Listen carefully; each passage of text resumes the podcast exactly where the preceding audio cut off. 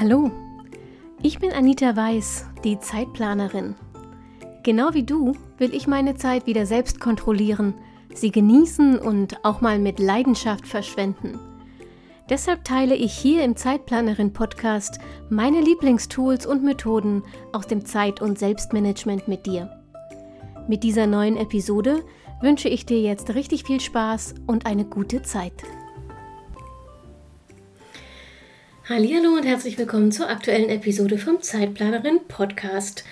Es ist ein Problem unserer Zeit. Wir können uns nicht entscheiden, weil wir zu viele Optionen haben.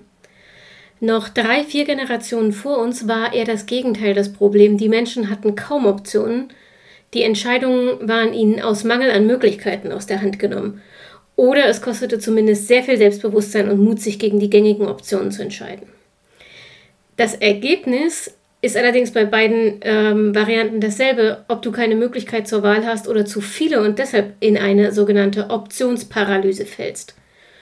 Du tust, was du immer getan hast, du triffst keine Entscheidung oder zumindest keine für etwas Neues oder Unbekanntes. Wenn du aber etwas verändern, ein neues Leben kreieren, wachsen und ein volles Potenzial leben willst, kommst du an Entscheidungen am Unbekannten und auch an harten Entscheidungen nicht vorbei. Und deshalb kommen hier meine besten Tipps, um sich zu entscheiden, wenn zu viele Möglichkeiten dich in Schockstarre versetzt haben. Vorher nur ganz kurz, und das ist wichtig, es ist natürlich ein Unterschied, ob du dich nicht entscheiden kannst, was du zum Frühstück essen willst, oder ob es um existenzielle Entscheidungen wie deine berufliche Zukunft geht. Ersteres darfst du gern auch mal dem Zufall überlassen oder dich deiner üblichen Routine ergeben. Nur bei letzterem solltest du einfach schon selber die Hand am Ruder haben, finde ich. Du kannst keine wichtigen Entscheidungen treffen, ohne die Fakten zu kennen. Egal worum es geht. Es ist also wichtig, erstmal zu recherchieren. Aber zu viele Details können zu einer sogenannten Optionsparalyse beitragen. Verschaff dir zunächst einen groben Überblick. Wenn du dann weißt, worin sich deine Optionen unterscheiden, dann definiere die drei bis maximal fünf Kriterien, die für dich am wichtigsten sind. Und dann wählst du nach diesen Kriterien die beste Option für dich aus. So kannst du schon mal deine Möglichkeiten eingrenzen, was dir eine Entscheidung ebenfalls erleichtert. Lass uns das ähm, an einem einfachen Beispiel nachvollziehen. Stell dir vor, du willst endlich mal richtig in den Urlaub fahren. Seit Jahren hast du das Geld zusammen und längst eine Liste möglicher Urlaubsziele, aber du buchst nichts. Und zwar einfach, weil du dich nicht entscheiden kannst, wohin es gehen soll. Um endlich eine Entscheidung zu treffen, definierst du jetzt erstmal die wichtigsten Kriterien für dich. Deine vier wichtigsten Kriterien sind, du willst Sonne, aber keinen reinen Strandurlaub. Du willst möglichst weit weg, am liebsten auf einen anderen Kontinent. Du willst die Sprache am Reiseziel verstehen, da sollte also Englisch oder Deutsch gesprochen werden. Und du willst vor allem Natur. Kosten, Reisedauer, Kulturstätten, Shoppingmöglichkeiten oder der beste Reisezeitraum sind dir nicht so ganz wichtig. Deshalb fließen sie nicht primär in deine Entscheidung ein. Als nächstes streichst du Reiseziele von deiner Liste, die nicht den vier Kriterien entsprechen.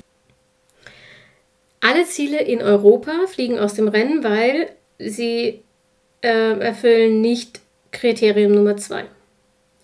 Du willst möglichst weit weg. Ebenso wie die meisten Ziele in Asien, denn die erfüllen nicht Kriterium Nummer drei. Du willst die Sprache am Reiseziel verstehen. Zuletzt bleiben auf deiner Liste drei mögliche Reiseziele übrig: Hawaii, Neuseeland und Mauritius. Alle drei erfüllen alle Hauptkriterien. Du bist also ganz sicher, dass du dich nicht falsch entscheidest. Das macht es jetzt wesentlich leichter, dich überhaupt zu entscheiden. Denn es sind ja alles nur noch, nur noch Gewinne sozusagen im Lostopf. Was ist jetzt, wenn das nicht ausreicht, wenn du dich immer noch nicht entscheiden kannst? Dann kommt zum Beispiel die gute alte Pro- und Kontraliste ins Spiel. Die ist so ein bisschen aus der Mode geraten. Dabei ist sie ein perfektes Hilfsmittel, wenn es darum geht, Entscheidungen aufgrund von Fakten zu treffen. Wichtig zu wissen, eine Pro- und Kontraliste hilft dir erst, wenn du die Auswahl an Optionen schon ein bisschen eingegrenzt hast. Sonst stiftet sie eher noch mehr Verwirrung. Um beim Urlaubsbeispiel zu bleiben, nachdem du die Liste möglicher Ziele anhand der Hauptkriterien eingegrenzt hast, kannst du für die drei übrig gebliebenen Orte, also wir erinnern uns, Hawaii, Neuseeland und Mauritius, jeweils eine Pro- und Kontraliste schreiben. Achtung, hier werden jetzt auch die Kriterien wichtig, die keine Hauptargumente für oder gegen ein Ziel sind, aber eben einfach mit in die Waagschale gehören. So könnten für Hawaii zum Beispiel die vergleichsweise kurze Flugzeit auf der Pro-Seite stehen und die relativ hohen Hotelpreise auf der Negativseite. Währenddessen steht die lange Flugdauer nach Neuseeland, dort in der Minus- und äh, die Herr der Ringe-Drehorte zu sehen, zum Beispiel in der Plusspalte. Nimm dir ruhig Zeit für diese Pro- und Kontraliste und hör vor allem nicht sofort auf, wenn dir erstmal nichts mehr einfällt. Die wirklich ausschlaggebenden Punkte kommen oft erst nach ein bisschen Überlegen. Und manchmal hilft es auch, sie über Nacht wegzulegen, nochmal zu lesen und weiterzuschreiben. Übrigens, was hier ausschlaggebend ist und was nicht, das entscheidet nur eine einzige Person, du. Lass dich nicht von, das gehört sich so oder das macht man so oder so irritieren oder beeinflussen. Es ist deine Entscheidung und damit ist es deine Pro- und Kontraliste. Wenn es dich zum Beispiel nicht stört, für nur eine Woche Urlaub einmal um die halbe Welt zu reisen, dann ist die Entfernung zum Urlaubsziel in Relation zur Urlaubsdauer eben einfach kein relevantes Kriterium für deine Entscheidung. Hast du alle objektiven Kriterien abgewogen, alle Fakten geprüft und kannst dich immer noch nicht entscheiden, dann muss dein Gefühl entscheiden. Aber es ist, finde ich jedenfalls, oft gar nicht so einfach herauszufinden, für welche Option dein Herz nun tatsächlich schlägt. Erstens haben wir so ein bisschen verlernt, auf unser Bauchgefühl zu hören, also auf unser Gefühl zu hören, es überhaupt wahrzunehmen, was es entscheidet. Und zweitens vertrauen wir dem, was wir da dann zu hören bekommen, ganz oft nicht, weil der Kopf eben was anderes sagt. Was helfen kann, sind ähm, die folgenden Methoden.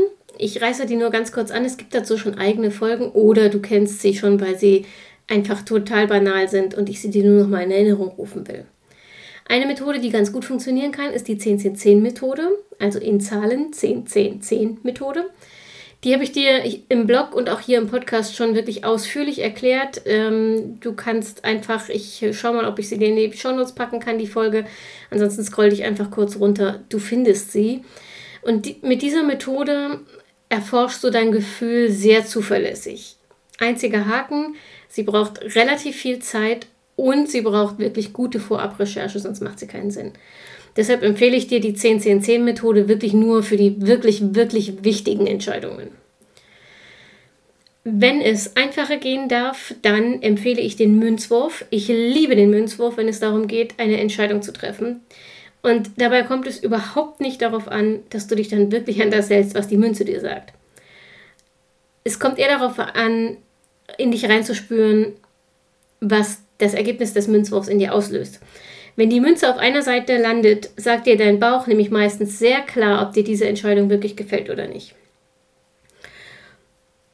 Und wenn dein Bauch dir tatsächlich nichts sagt, naja, dann magst du vielleicht tatsächlich beide Optionen gleichermaßen oder es ist dir schlichtweg egal. Dann kannst du die Entscheidung nach dem Werfen auch einfach für bare Münze nehmen.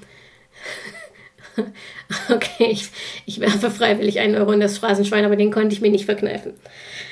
Eine dritte Methode, die ähm, ich auch ganz interessant finde, ist die Gun-Methode, also Gun wie Waffe, wie Pistole. Funktioniert so ähnlich wie der Münzwurf. Ähm, am effektivsten übrigens ist sie, wenn du einen Partner hast, der so tut, als ob er eine Pistole auf dich richtest. Er kündigt an, dass er in der nächsten Sekunde auf dich schießt, wenn du dich nicht entscheidest. Wenn es also um Leben und Tod geht, wofür würdest du dich jetzt entscheiden? Ich gebe zu, diese Methode klingt ein bisschen drastisch und ich habe bisher auch noch keinen Partner gefunden, der sie mit mir durchspielt. Aber eine Situation, in der es um Leben und Tod geht, ist eben der maximale Entscheidungszwang. Du kannst die Pistolenmethode natürlich auch ohne Partner in Gedanken durchspielen, aber effektiver und vermutlich auch lustiger ist sie zu zweit, denke ich. Das waren ein paar Hilfs Hilfestellungen gegen die sogenannte Optionsparalyse, wenn du dich also nicht entscheiden kannst, weil du schlichtweg viel zu viele Optionen hast. Erzähl mir doch gerne mal, was du machst, wenn du dich einfach nicht entscheiden kannst. Vielleicht hast du ja noch eine Technik, die ich hier noch nicht aufgeführt habe, dann machen wir mal eine Nachdrehfolge. Berichte mir einfach von deinen Erfahrungen auf Instagram, schreib mir an Zeitplanerin. Ich freue mich total von dir zu hören und ansonsten hören wir uns hoffentlich nächste Woche wieder zur nächsten Episode vom Zeitplanerin Podcast. Bis dahin, denk immer daran, deine Zeit ist genauso wichtig wie die der anderen.